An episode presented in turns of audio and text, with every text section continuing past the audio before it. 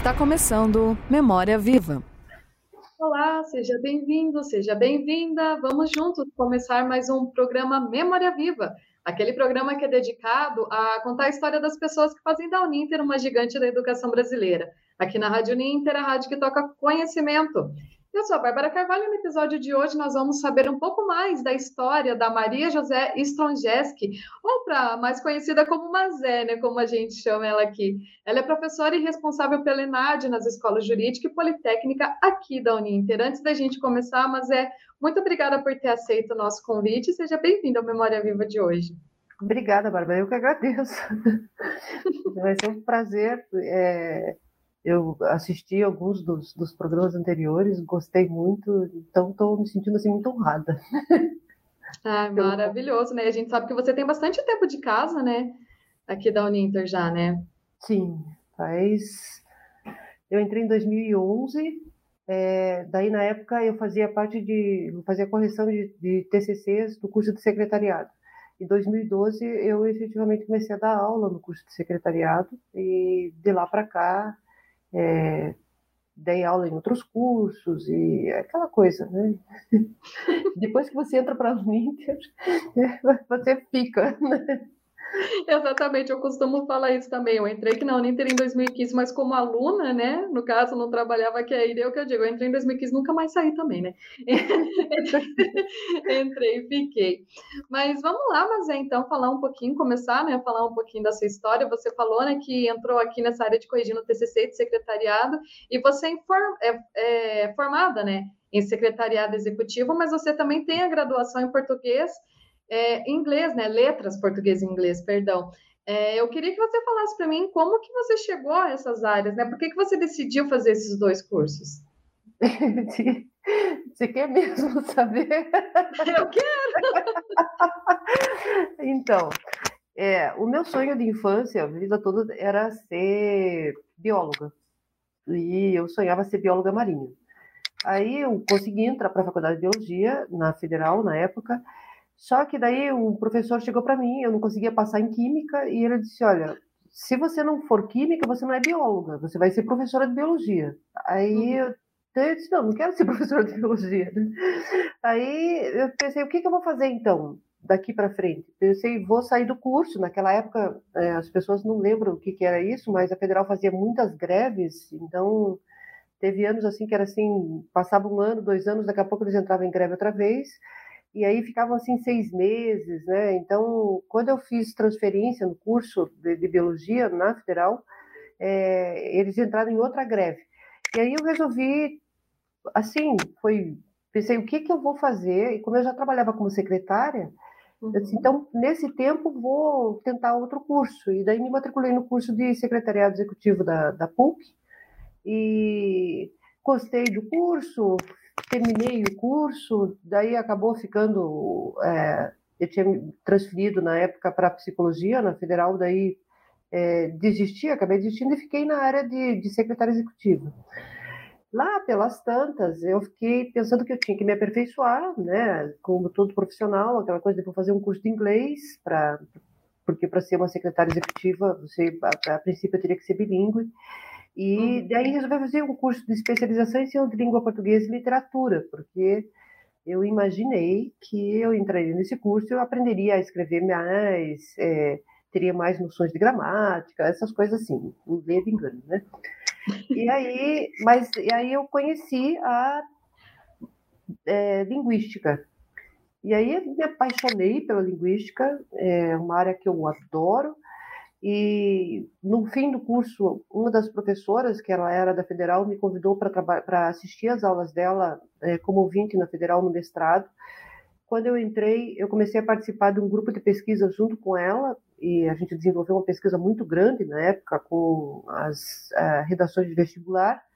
Aí eu acabei passando no, no mestrado, sem saber nada, porque eu ainda tinha estava trabalhando como secretária executiva, não, não, não era a minha área, né? Uhum. E tinha feito só então a especialização. E daí comecei a dar aula, que também foi uma coisa interessante, porque quando eu entrei no mestrado, me convidaram para dar aula no curso de Direito do Dom Bosco.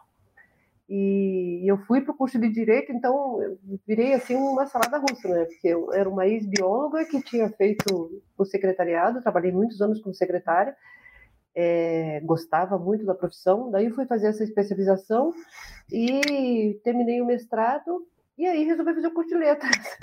que já que eu tinha feito mestrado, aí fiz o curso de letras português e inglês. Então, quando eu, comecei é, a trabalhar na 13 de maio, junto com na escola jurídica, é, já tava, daí eu já era formada, já dava aula de português, inclusive, tudo, mas foi um caminho assim meio é, tortuoso, né? Mas ainda assim, trabalhei muitos anos como secretária executiva e não vou ficar falando quantos anos eu fiz cada coisa, porque eu também trabalhei muitos anos como professor de ensino superior, que português, mas esses detalhes a gente também não precisa esmiuçar, fica só nisso. Trabalhei muitos anos como. Mas eu achei interessante, Mazé, você comentou que quando entrou para fazer biologia, né, o professor falou que que como você não entendia de química, só conseguiria ser professora, e você disse que professora não queria ser, mas você não queria ser professora de biologia, ou isso de ser professora caiu como paraquedas na sua vida daí também? Você não imaginava também que seria professora de nenhuma área? Não, nunca pensei nisso, sabe? Foi engraçado, porque como a minha vida toda eu quis ser bióloga, então é, quando ele falou vai ser professora, para mim parecia assim, não, não quero ser professora. E de fato, ficava pensando, não vou ser professora. Uhum. Daí eu comecei a trabalhar como secretária executiva, com mestrado, que eles me convidaram para dar aula, e daí eu descobri que gostava muito de, de dar aula. E aí eu fui entrando mais e, e acho assim que tenho um certo é, talento, tenho uma certa vocação para isso, porque eu adoro trabalhar com isso. Então, na verdade, eu fui descobrir depois, de fato. Né? Foi e dar aula é que nem entrar na Uninter. Depois que você começa, senão você também não para mais. É, a gente, acho que todo professor se sente desse jeito. É uma coisa viciante, quase. Né? Você, a gente adora fazer. Eu adoro, pelo menos. E, e ter entrado para a Uninter foi uma experiência na época, é, eu trabalhava como secretária executiva e a Vanderlei Stesser era a coordenadora do curso de é, secretariado. É, como eu já dava aula pro, de, de, língua portuguesa para o curso uhum. de é, direito, aí eles ficavam dizendo. Eu, eu, sempre falava do secretariado, dos documentos que você aprendia, da correspondência e, e assim por diante, e eles falavam é, nossa, por que você não vai dar aula no curso de secretariado? Eu disse, é, nem sei onde é que tem curso, nem. E uma aluna minha que disse, nossa, prof, você é tão boa, eu gosto tanto de você, vá procurar, veja se você não pode dar aula na Uninter. E eu fiquei assim, aí é, fui, deixei meu currículo, a Vanderleia me chamou para aquela aula teste, fazer aquela prova, eu, fui, eu dei uma aula, e, e daí quando ela me chamou, eu fiquei assim, fiquei surpresa, e foi um, adorei, porque eu até ali então dava aula de português. Uhum. E quando eu dei a primeira aula do secretário, para a turma de secretariado, foi também uma experiência dessas, assim, foi uma, uma boa experiência. Porque eu, quando eu terminei a aula, uma, aluno, uma aluna veio e me disse: Nossa, eu adorei a sua aula, é, gostei muito, porque como eu era secretinha, trabalhado já como secretária executiva há muitos anos, é, eu tinha muitas experiências para contar, né? E eles queriam alguém que fosse da área. E daí eu voltei para casa, eu me lembro até hoje, assim, de como é que eu voltei para casa e quando eu cheguei em casa eu dizia para meu marido, nossa, foi muito legal, isso foi muito bom. E, daí eu fiquei no secretariado, né? Mas agora eu acho que eu trabalho com as duas coisas. E, e o engraçado foi ter entrado na escola jurídica, uma vez que a vida toda dei aula, eu praticamente só dei aula para curso de Direito, de Língua Portuguesa, uhum e daí entrar para a escola jurídica. Parece que as coisas se atraem, né? se, se, se acham. Exatamente. Falando em escola jurídica, a Tânia está aqui também assistindo o programa.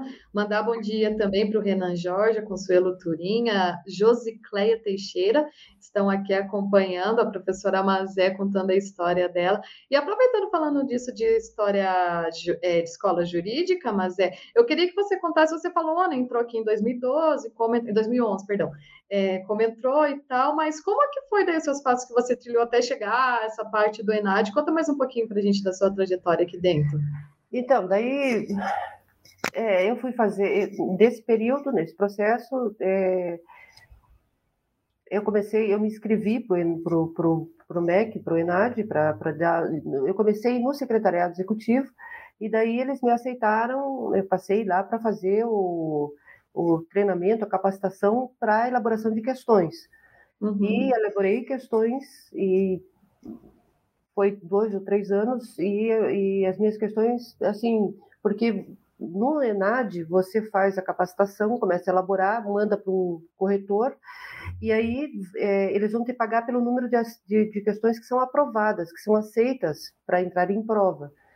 Então, na primeira vez eu, eu, tive três ou quatro questões, e na segunda vez eu tinha ido para sete. Depois eles começavam a me mandar, é, quando eles não preenchiam, eles me mandavam é, para terminar a prova, por assim dizer. Pra, eu acabei recebendo mais questões.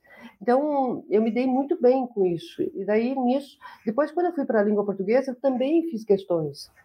E me, me é, familiarizei muito com a elaboração, com o, forma, o, formato das questões, com a capacitação, porque você tem que sempre fazer de novo, né? E foi é, uma experiência assim muito interessante. Daí eu já dava aula para o secretariado e a, a Vanderleia falou que o curso de secretariado passaria, deixaria de ser presencial e passaria a ser IAD. E eu disse, bom, então eu vou começar a procurar alguma coisa na Uninter. Ela disse, ó, vejam assim para vocês ter, uh, trabalhar em outras áreas, se for o caso, porque vai diminuir o quadro, né? E nessa época a Josiane trabalhava como corretora lá e disse, olha, eles estão precisando de uma revisora na escola jurídica. Foi quando eu conheci a Tânia, né? Que a Tânia é minha chefe e é uma pessoa que eu, nossa, mais do que ela ser minha chefe, ela foi assim, uma mentora, eu adoro a Tânia. É, e na, na ocasião da, da, da entrevista, é, já foi uma coisa assim que eu é, me senti muito à vontade, a gente começou a conversar, e daí ela me disse que uma das coisas que eles queriam era alguém que tivesse assim algum conhecimento, alguma expertise de, é, sobre o ENAD, que era isso que eles estavam buscando. E daí eu comecei a entrar com a revisão, e depois eu conheci a professora Débora, a professora Débora também, uma pessoa, uma gestora assim, é, de muita visão, porque quando eu entrei na escola jurídica, é, a gente começou com essa equipe de revisão, aí se criou, é, com esse trabalho de revisão, daí se criou uma equipe para fazer revisão de todas as questões, e aí a gente começou a fazer um trabalho de capacitação com os professores para eles fazerem as questões no padrão do ENAD, e isso foi uma coisa da Tânia e da Débora. A Débora sempre teve esse olhar assim de olhar mais lá para frente, né? Porque o ENAD é uma coisa gravíssima, seríssima para todo o ensino superior e, e, eu tenho a impressão que os cursos eles acabam indo, é, não dando a, a da, devida atenção, porque o, se um, um curso tira uma nota muito baixa no ENAD, ele corre o risco de ser fechado, né? E é, isso vai atingir, inclusive, a imagem da instituição e a, e a vida profissional do estudante, porque se ele está num curso que tem uma nota baixa, isso significa que em algum momento é, vai impactar a vida profissional dele. Né? Ah, você é formado naquela instituição com aquela nota, né? então as pessoas deixam de dar o devido valor. E me parecia sempre que a gente precisava investir mais. E isso foi uma coisa que o pessoal da jurídica fez. Então, Aí nós começamos a desenvolver esse trabalho. É, a jurídica tem umas características muito interessantes. O pessoal, eu acho que tem a ver com a gestão, que é um pessoal muito organizado. É, sempre souberam trabalhar com essa parte, então desenvolveu-se muito essa parte de, de, de, do trabalho do ENAD. Aí nós fizemos manuais e assim foi. Lá depois, é, em 2018, eu acho, 19, eu fui 19, eu fui fazer uma capacitação para o pessoal da Escola Politécnica, porque eles também teriam ENAD e precisavam alguém para ver como é que trabalharia com elaboração de questões. Quando chegou no fim de 2020, o professor Moacir Paranhos me convidou para ir, então, para a Politécnica, que foi uma experiência também, assim, é, você, é, eu acho muito engraçado, sabe? Porque é, eu fui para a área jurídica e, nossa, eu, eu, adoro o pessoal. Tem gente que eu admiro muito, a, a, a Tânia, uma pessoa que eu gosto muito, a Carla trabalhava conosco, que é advogada, que eu, eu brincava com ela, que era a melhor advogada que eu conhecia, e ela, e assim, eu admiro muitas pessoas da escola. E aí, quando eu fui para a Politécnica, é, primeiro que eu achei que eu fui, entrei num ambiente que não era meu, né, eu eu, eu, brinco que eu mal sei contar com os dedos do, com os dedos de mão e pé, entendeu? com calculador eu erro a conta ainda. Então, é, é, me pareceu que entrar para a escola de engenharia seria assim um choque. É, e tem sido uma experiência é, muito interessante porque são formas de gestão de gestão diferentes. O professor Tom tem um outro jeito de, de, de administrar o eu adoro fazer umas reuniões com ele, que pode esperar, assim, que a gente se encontra toda segunda-feira, e o, o Tom, ele tem uma coisa, assim, que ele sempre vai dizer, puxa, mas, mas é, dava para ver isso, mas é, viu aquilo, e eu ficava pensando, não, não vi, né? Então, ele sempre tem essa, ele é um, um gestor, assim, que eu acho que veio da, da, da de, de, fábrica, de empresa mesmo, assim, veio do mercado privado como gerente, como administrador, ele é engenheiro, mas como administrador, e ele tem essa visão. Então, na escola politécnica, tudo é feito em equipe, né? E uma das coisas que eu adoro na Uninter, é, que me fascina, assim, primeiro é que toda, a maioria dos professores que eu conheço, eles são todos idealistas.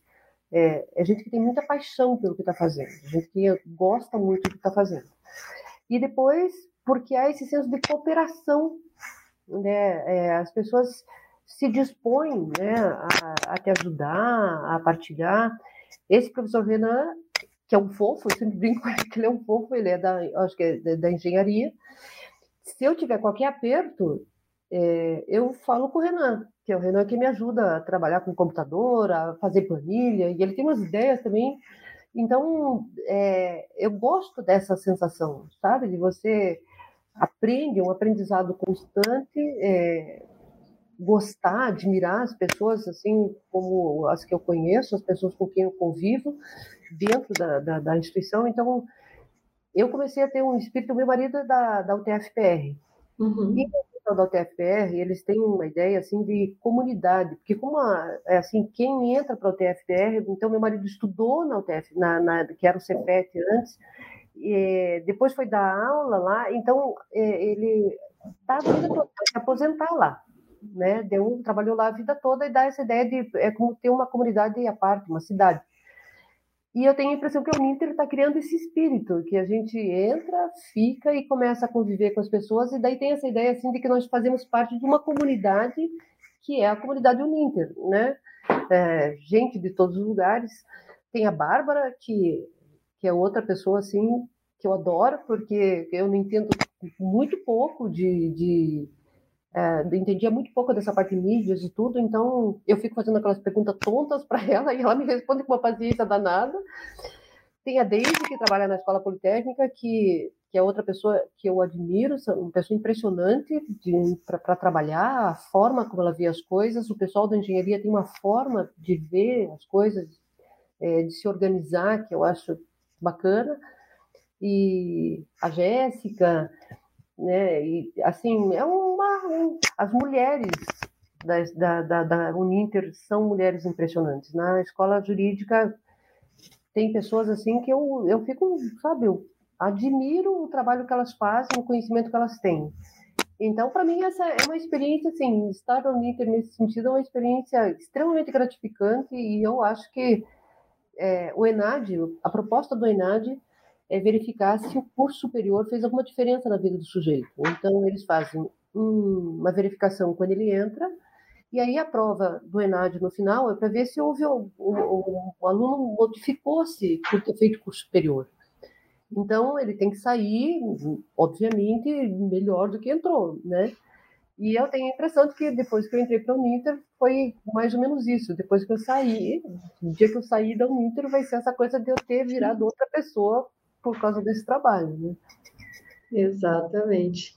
Falando só para a gente terminar de falar um pouquinho dessa parte do trabalho, para comentar aqui a pergunta do Renan que ele perguntou uh, da sensação de entrar a primeira vez numa sala de aula de um curso tão intimidador, que no caso é o curso de Direito. Você não ficou preocupado, se sentiu deslocada, intimidada, alguma coisa assim, quando você foi para lá? Foi muito engraçado. Essa pergunta dele é, foi muito engraçado, porque quando chegou, eu fazia parte do. Trabalhava com mestrado, e eles chegaram no mestrado e disseram: olha, precisam de alguém para dar aula de português, é, produção de texto no curso de Direito do Dom Bosco. E daí eu disse, ah, eu vou, né? Me, me perguntaram, eu disse, eu vou. Daí todos os meus colegas diziam, credo, tem certeza que você vai? Você não, você não tem medo? Eu disse, medo do quê?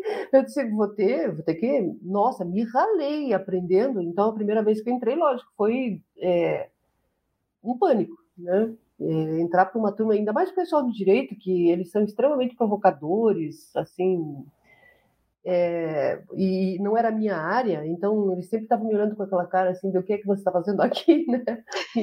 Uma... Mas é, foi de fato, foi assustador e eu lembro que os meus, vou sempre lembrar da, da, da, da, da reação dos meus colegas, né? Que como? Como é que você vai? Porque ninguém queria fazer isso, ninguém queria dar aula. E eu ficava pensando, como ninguém quer dar aula? Né? É, não, se é o meu assunto, é, não tem problema, né? É, eu teria que ter pânico se eu fosse dar aula de, de, de alguma disciplina do direito para direito, mas não era o caso, então. Mas foi uma experiência, nossa, foi um ano. Eu fui meu primeiro ano de mestrado, foi meu primeiro ano de mestrado. Eu fui convidada quando eu entrei no mestrado. E aí eu lembro que eu fiquei encantada com a ideia, porque eu, eu ganhei bolsa, e era, seria a primeira vez na vida que iam me pagar para estudar. Uhum. E eu uhum. achei aquilo o máximo. Fiquei pensando, nossa, o governo pagava um, um salário mais ou menos, né? A bolsa tinha um valor razoável, e eu podia só fazer isso. Daí, quando eles me ofereceram, eu tive que abrir mão da bolsa, porque ele, o contrato não permite, e eu saí de uma bolsa que pagava um salário e, e pouco, né, um salário mínimo e meio, mais ou menos, para ganhar 300 reais, 200 reais por aula, que como eu peguei meia dúzia de aula e eu queria prática em sala, né? Então eu ficava pensando, pô, Marisé, você não, não pensa muito, né? Mas, e, mas também fiz a coisa certa, porque eu precisava, era esse know-how em sala de aula e, e foi a oportunidade que apareceu e eu peguei, né? precisava dessa experiência, né? Tem até o comentário aqui da Lena Lima. Acredito que ela deva ser aluna de direito, né? Pelo comentário que ela fala, somos alunos legais, professora, mas é só as carinhas que é só. Acredito que deva ser de direito, né? Gente, mas olha, eu adorei da, o curso de prova de direito, fiz, tenho conhecidos assim até hoje. Teve uma experiência, eu fui dar aula em Campo Largo para o curso de direito e uma das experiências que eu assim, eu tive grandes experiências lá eu me dava muito com os, com, os alunos e com a, a, gostava muito do trabalho. E teve um aluno uma vez que entrou e ele era assim, é, respondão, é, provocador, né? Ele, ele sentava lá atrás, ele se encostava numa cadeira e ficava é, rindo do que eu falava. Dependendo do que, ele, do que eu falasse, ele dizia: Não, não é isso, não. E ele era assim, e daí, num determinado evento, ele disse: Não, você está errado. Eu disse: Não, é, eu sei do que eu estou falando, né? Não, você está errada, você está errada. Eu disse: Então vamos fazer o seguinte: você vai para casa, a hora que você achar numa gramática o que você está me dizendo, você traz tudo a 10 está passado. Mas você tem que me trazer isso de uma gramática. Quando chegou na outra, na outra semana, a turma inteira estava do lado de fora, me esperando. E daí tinha esse monitor da turma que daí ele fazia assim para o sujeito e os outros todos olhando para ele. Fulano quer falar com a senhora, professora. Daí eu fiquei, e daí ele disse, vai. Aí o rapaz, olha, a senhora me desculpe, eu não tinha essa intenção. Foi muito legal aquilo. Aí eles disseram, é, professora, é, desculpa aí, é porque ele é meio assim mesmo, não sei o quê. Quando a gente entrou, aquilo foi uma coisa que me pareceu coisa de filme, né? Uma, essa sensação de, de ter esse esse tipo de reação. Depois, eu lembro que a gente tinha que marcar uma aula de reposição, eu disse, então vou marcar para sábado à tarde. E o coordenador disse, mas ninguém vem no sábado à tarde. Eu disse, pois é, mas eu não tenho outro horário, vai ter que ser sábado à tarde, vamos ver. Só que eu falei para eles, olha, vocês levem assim bolo, sanduíche, tragam comida, e aí a gente faz um encontro e eu dou aula. E eu lembro da cara do coordenador quando ele chegou na sala, porque a sala estava cheia, estava uhum. todo mundo lá, e daí com aquele monte de lanche, e daí ele disse, ué, não é aula? Eu disse, é uma aula, só que a gente está comendo junto, né? E foi... Então, eu lembro que a minha experiência no direito foi muito boa. Eu dava aula de produção de texto e linguagem e argumentação jurídica, acredite se quiser. Por isso que você fala tão bem, né? Acho que o, o, essa parte da, do curso de Direito te ajudou bastante também. Ah, brigadinha, Eu me sinto, quando eu fico falando assim, desse jeito há tanto tempo, é, eu vou me sentindo muito chata. Meu Deus, as pessoas devem estar querendo se matar. Muita falação. Ai, claro que não. Deixa eu aproveitar aqui e mandar bom dia para o soviético Tupiniquim também. Se eu não me engano, esse não é o nome dele. Ele estava aqui com a gente ontem no Meia Hora de Qualidade. Não lembro o nome dele que ele falou, mas ele é aluno de engenharia elétrica aqui da Uninter. Ele fala super bem também da instituição e que adora é, acompanhar a história aqui das pessoas, independente do curso, né, da área da profissão. Eu adorei a pessoa o, nome, tem... pseudônimo arranjou. eu adorei o pseudônimo, não é todo engenheiro elétrico que tem essa, essa presença. Soviético Tupiniquim? Ah, gostei dessa, muito bom. Ai, ai. Mas é, então falando em, nessa questão de área, né?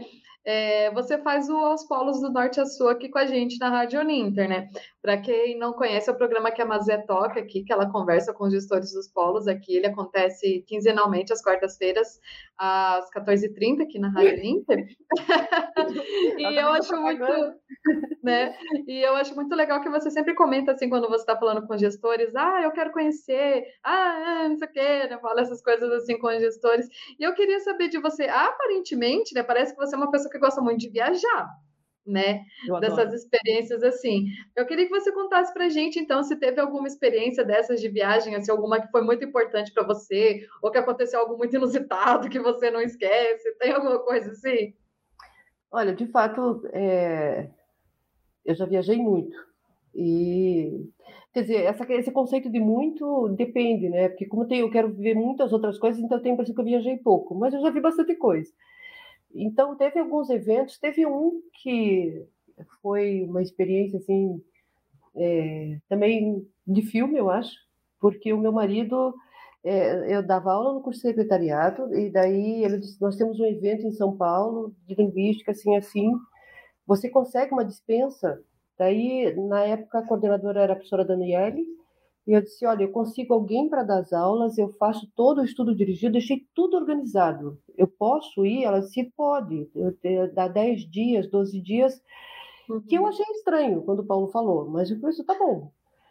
Né, o Paulo falou: Você sabe que eu, eu, eu ganhei na loto, eu casei com o amor da minha vida. É, ah. Até hoje, nós estamos fazendo 29 anos. É, eu posso dizer para as pessoas que o amor existe, assim, é um é o amor da minha vida, até hoje. Vou fazer tatuagem, isso daí, mas é. Faz Ele fez do meu nome no peito, que eu achei muito brega, mas, que, mas muito fofo. Pôr inicial da namorada no peito é uma coisa. Mas foi tão fofo da parte dele Ai. que daí. Né? Aí. É, aí, então, vamos, vamos. E eu, eu fiquei, eu não gostava de fazer isso, mas era um evento importante, ele ficou nessa. Quando a gente chegou em São Paulo, ele disse: é, Zezé, não é isso, a gente está indo para Roma. Eu disse: como para Roma? Ele disse: não, é que como a gente não teve uma lua de mel, assim, que a gente era dois duros na época, a gente não tinha para nada. Aí ele disse: então, é, a gente, eu queria fazer uma segunda lua de mel. E daí eu comprei as passagens para Roma, tá tudo, tá tudo certo. Eu disse: como tá tudo certo, Paulo? É, é, mala? Ele disse, não, eu arrumei. E eu trouxe o passaporte, e, ele, e foi isso. E a gente foi para Roma e ficou é, os 10 dias, que foi de fato uma segunda lua de mel, mas foi o evento todo que foi uma. Um, eu lembro assim do susto, né? E eu lembro que eu, quando eu contei para a Daniele, imagino que a Daniele não deve ter acreditado que, que ela, acho que ela pensou que eu menti para ter uma desculpa para viajar. E foi um susto, de fato. E o Paulo levou, claro que quando o marido resolve arrumar tua mala e levar você para uma viagem, significa que você tem que dar algum dinheiro para comprar o resto que ficou faltando lá. Mas foi uma super viagem.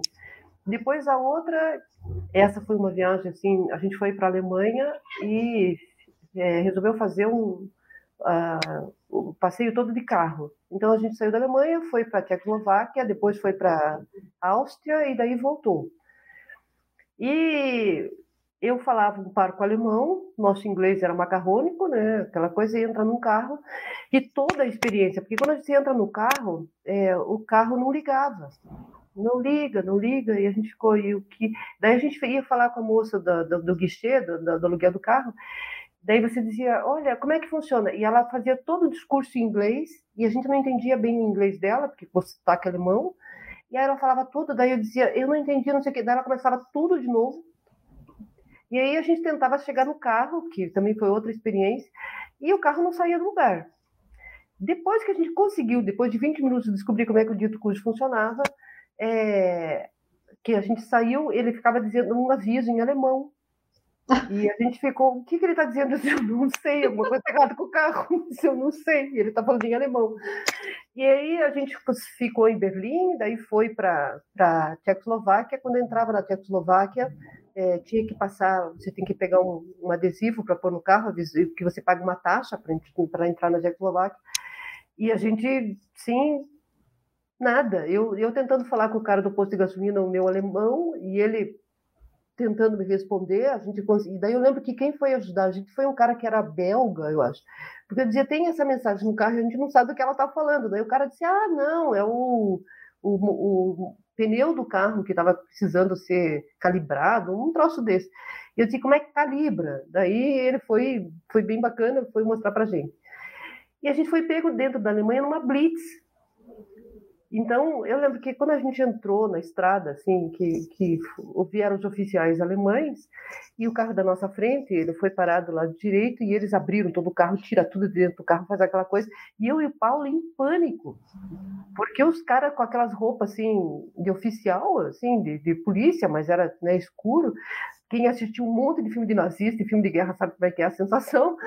A gente parou e eles começaram a falar em alemão e nós dois, assim, daí o Paulo tentando responder em inglês, aí o Paulo não entendia nada do que eles falavam, e como o meu inglês era melhor, daí eu comecei a falar com eles em inglês, e os caras, uns doces de coco, eles foram super simpáticos, mas aquela coisa de alemão, alemão sendo simpático é alemão, né?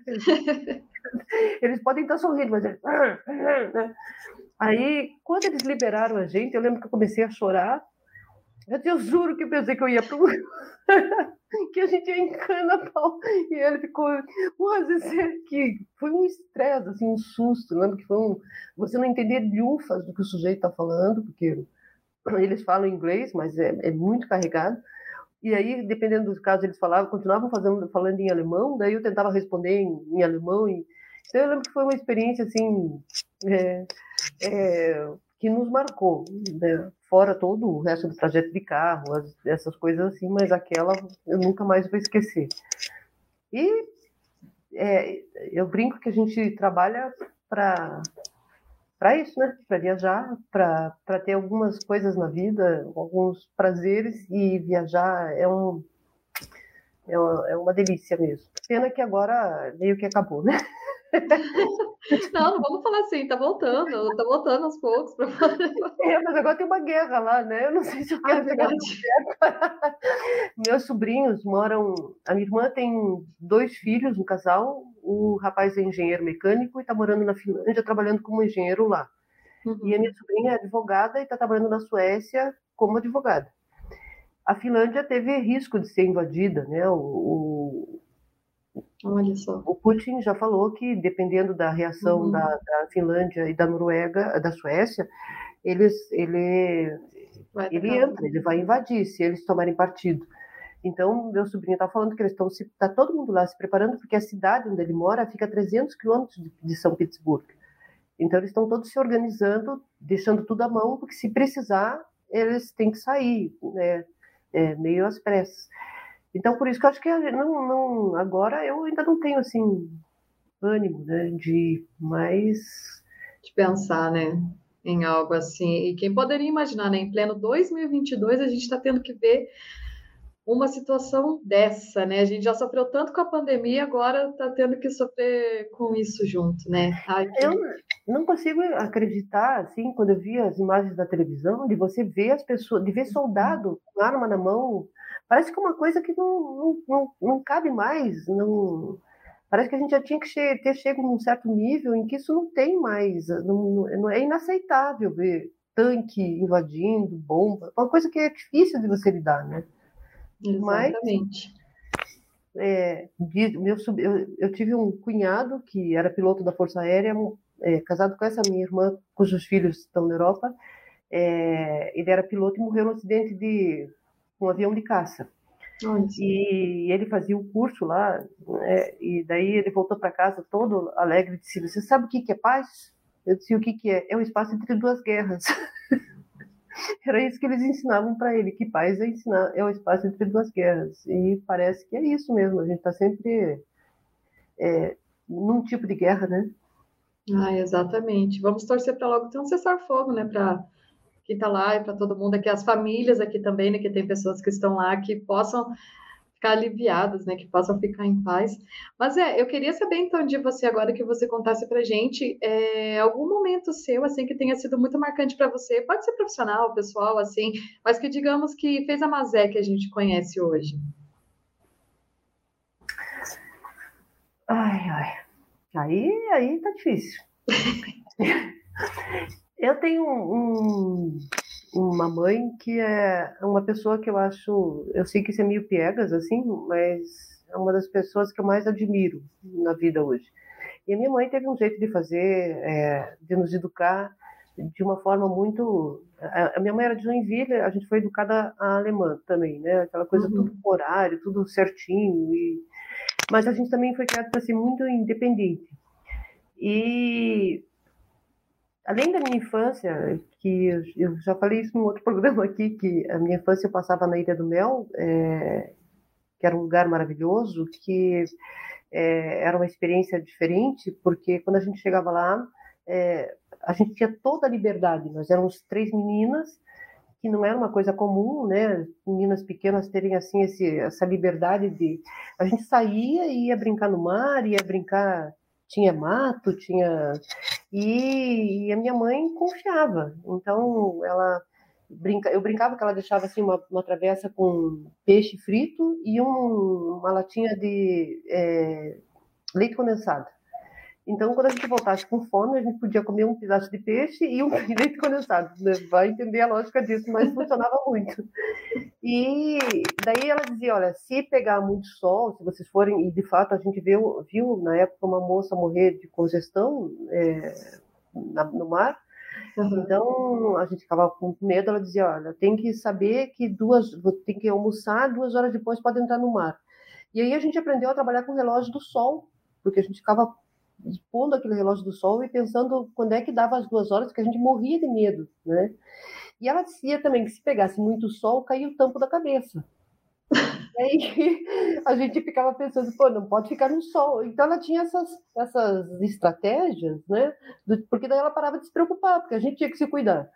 E aí eu lembro de, de, a gente ficar também, eu lembro de ficar com a mão na cabeça, de sonhar que o tampo da minha cabeça estava caindo, de criança, então a gente não podia pegar para não pegar insolação, que também houve alguns episódios muito graves de insolação na época, e é, ela, ela tinha essas ideias, né?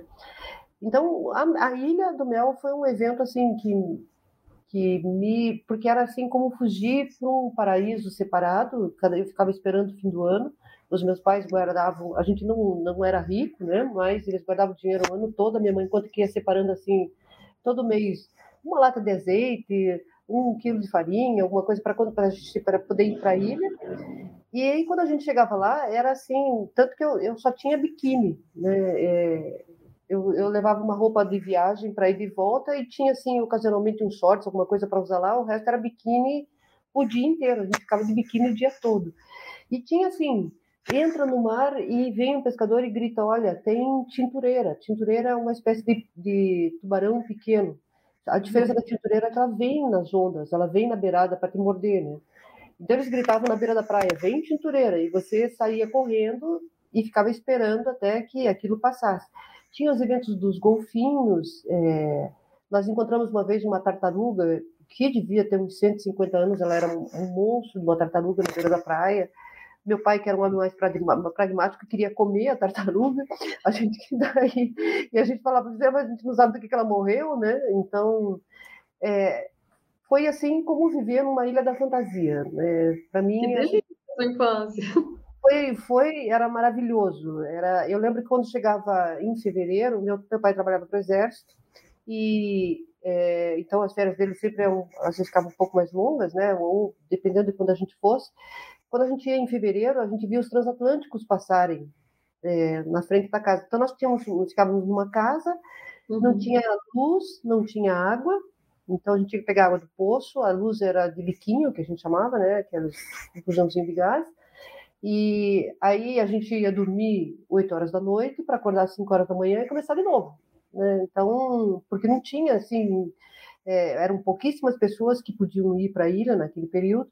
Aí a gente tinha uma bandeira, que era a bandeira dos cinco, que tinha minha mãe bordou uns cinco assim, que era para saber que a gente estava na casa quando chegava. E ah, todo, mundo, é, todo mundo que chegava estendia uma bandeira, você sabia quem é que chegou na ilha.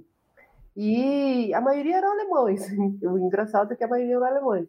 E aí é, eu cresci com isso, com, os, é, com peixe, vendo os cações sendo tirados é, da água, cações assim de dois metros, por exemplo, e que eles tiravam os corações e a gente ficava fazendo aposta para ver quanto tempo um coração de, de cação batia fora do corpo.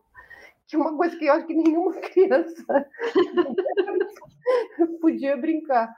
Tinha uma mula na ilha que de vez em quando ela ficava meio desvairada, então, quando ela vinha correndo, eles diziam: corre todo mundo para a água, porque daí ela, ela, ela, ela, avançava, né?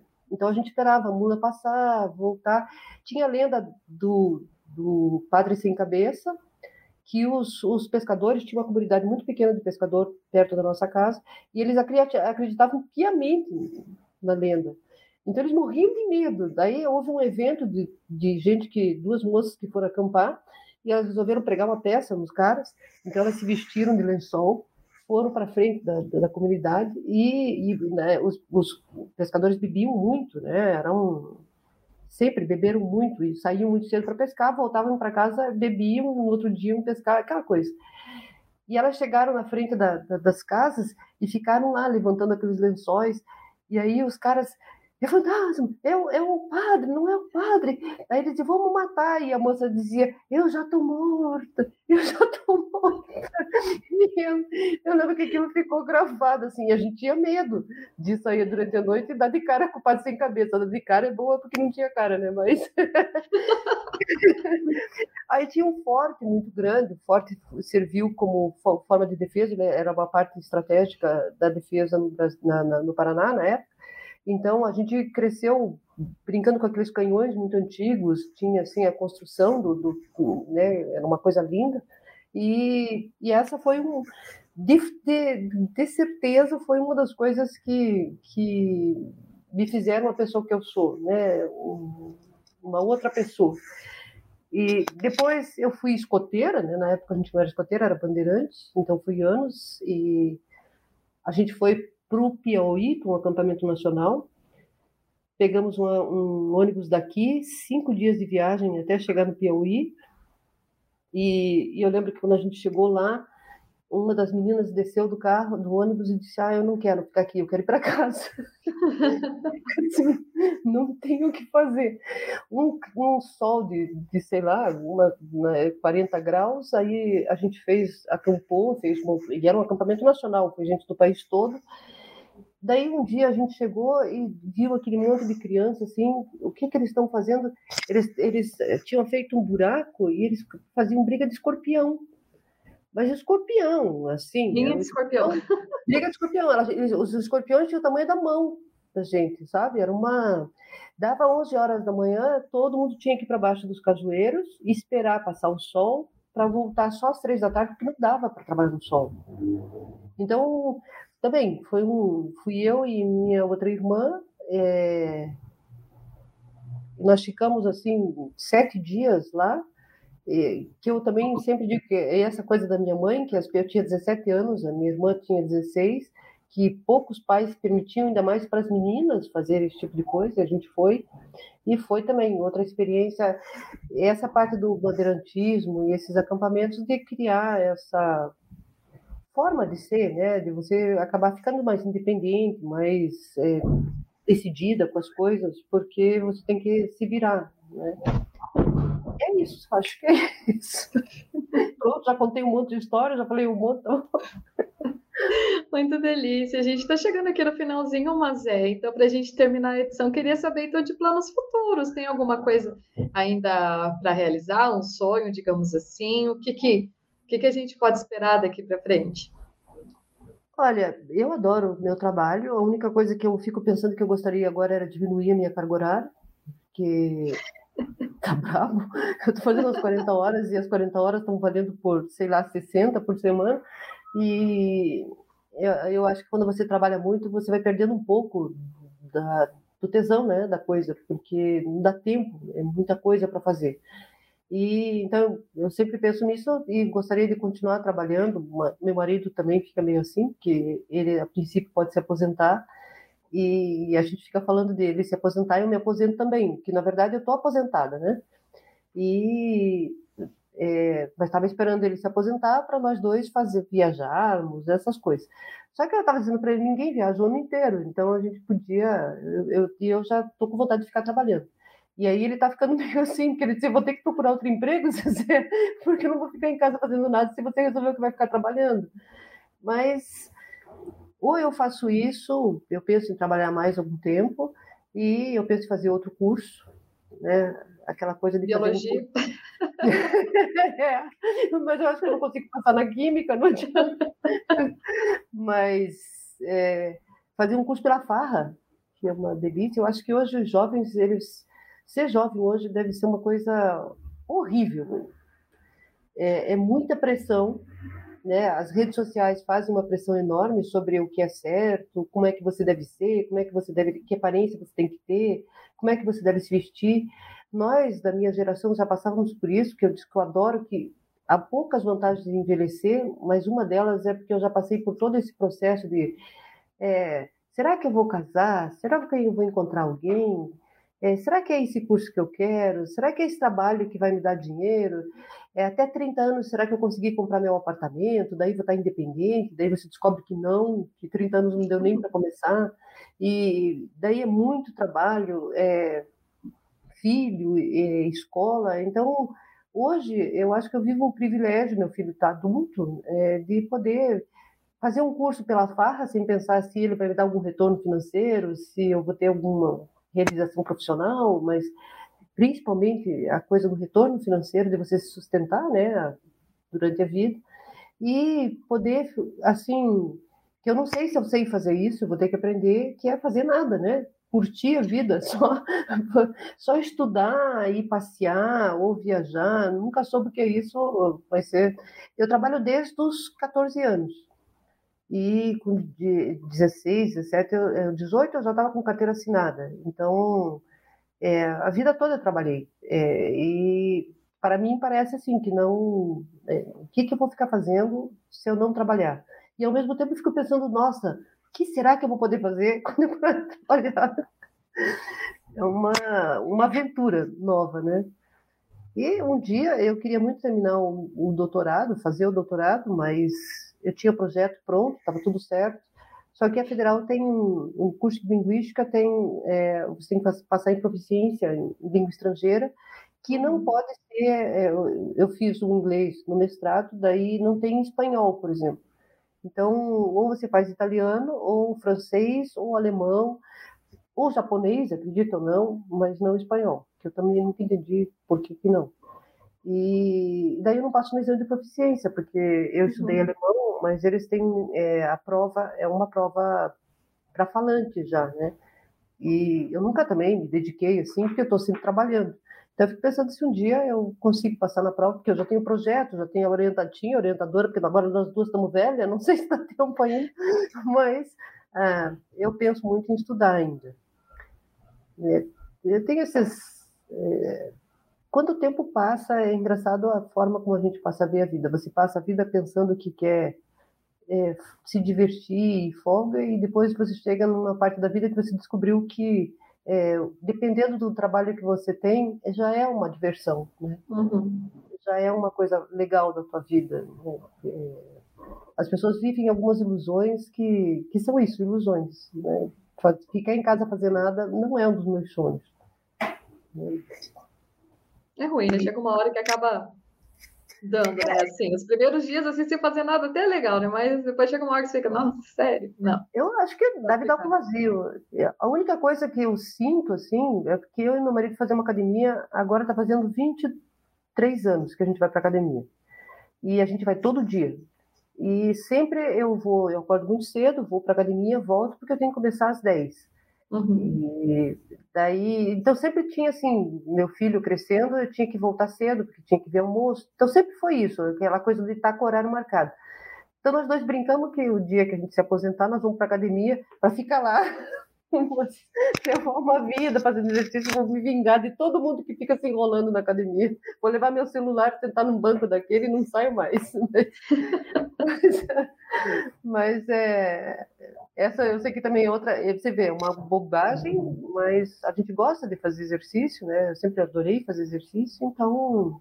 É, se minha mãe foi uma pessoa que me impressionou, que me marcou muito, eu, eu tive muita sorte com a minha mãe o meu pai foi, o, acho que, o primeiro ecologista que eu conheci na vida. Então, meu pai se preocupava muito assim com preservação, vida de animais, não sei uhum. o quê. Uhum.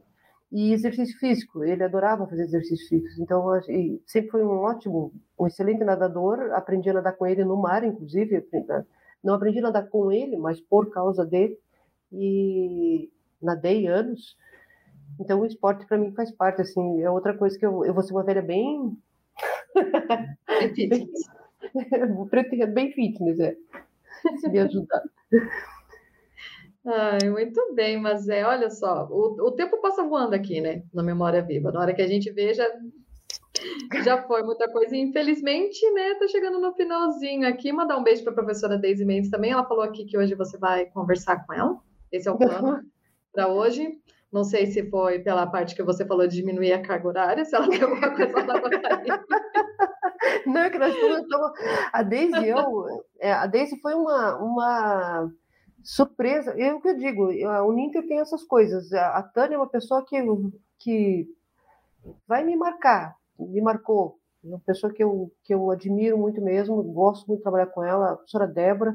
E a Daisy, ela foi outra surpresa, porque eu lembro que a gente começou, ela sempre foi mais reservada, assim, e a gente começou, e a gente tem muita coisa em comum, que, que é engraçado, porque a gente tem muita coisa em comum. E daí ontem eu dizia para ela, desde dá 10 minutos para a gente conversar. Não, porque a gente tem horário, eu tenho reunião aqui, eu tenho reunião não sei que onde. Aí ela disse, então tem que ficar para amanhã, mas é. Daí eu disse, então, fazer o quê? Fica para amanhã, que é hoje, né? Por isso que ela está me cobrando. Né? Em algum momento a gente tem que conseguir conversar hoje ainda. Ai, maravilhoso. Mas é, muito obrigada mais uma vez pela sua participação aqui no Memória Viva de hoje. Eu até já imaginava, né, pelo que a gente conversa um pouquinho antes do programa do Aos Polos, que essa seria a vibe do programa de hoje, que a gente ia dar muita risada, que ia ser leve, e realmente foi. Mais uma vez, muito obrigada, viu? Ah, não, olha, Bárbara, você é outra pessoa. Eu sei que eu sou.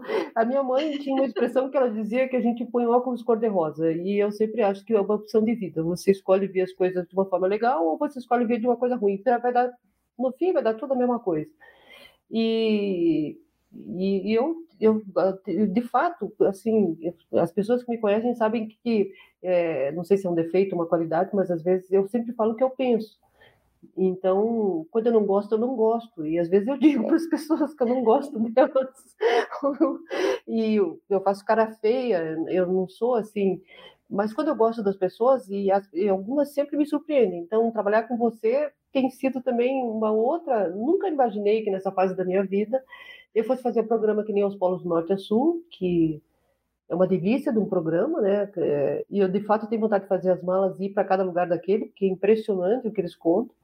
E essas coisas que a gente, que eu aprendi com você, que eu aprendi de fazer o programa é, com as meninas, né, com a Jéssica, com a Daisy, que é, eu era uma completa ignorante, eu estou assim, virando uma funcional. Eu ainda não cheguei nem nesse ponto, mas quando eu sair da Uninter, eu acho que eu vou estar um pouco melhor. Mas eu que agradeço, Bárbara. É uma delícia trabalhar com você. É, vocês não sabem o que, que é a Bárbara. A Bárbara, eu já disse que ela faz jus ao nome dela, ela é Bárbara.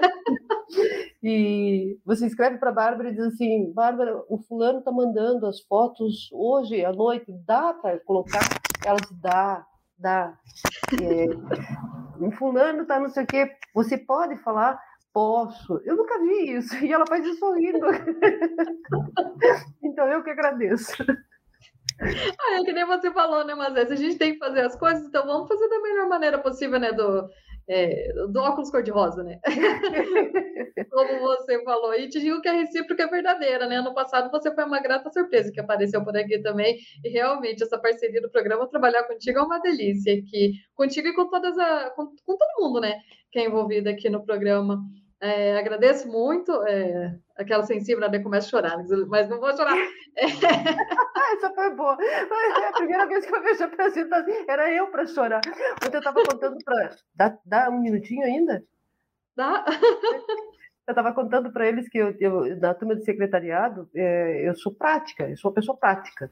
E aí eu estava dando, é, eu lembro que a, a, turma se juntou em volta de mim e acabou a aula, elas se juntaram, me trouxeram uma cartinha e o convite da formatura. E a cartinha era para eu ler e elas todas me olhando, que era para eu ler a carta e é, né, que era uma homenagem que elas queriam fazer, não sei o quê. E eu comecei a ler a carta e entra uma outra aluna e, a, e daí ela falou não sei o quê, uma delas disse, quieta, quieta, que a gente está esperando ela chorar. Eu disse, desculpe, não vai rolar, eu não vou chorar, não. Porque cortou todo barato da coisa. Mas foi... Eu nunca mais vou esquecer ela, quieta, quieta, não começa a chorar. Eu disse, não vai dar, não vou chorar. Ai, ai, muito bom. Ah, gente, então é isso. Estamos finalizando a edição de hoje do Memória Viva. Mais uma vez, Mazé, muito obrigada. Muito obrigada a todos que acompanharam aqui, que vão acompanhar depois também. Lembrando que a edição fica salva aqui nas nossas redes, Facebook, YouTube e também no Spotify. E na próxima quinta-feira a gente volta com mais uma edição para conhecer mais uma história aqui no Memória Viva, a rádio que toca a da Rádio Ninter, a rádio que toca esse meu Deus, eu me embolei no final. Enfim. tchau, Mazé. Tchau, gente. Até semana Tchau, gente. Vem. Muito obrigada pela minha, pelos que me vieram prestigiar. tchau, tchau. Tchau.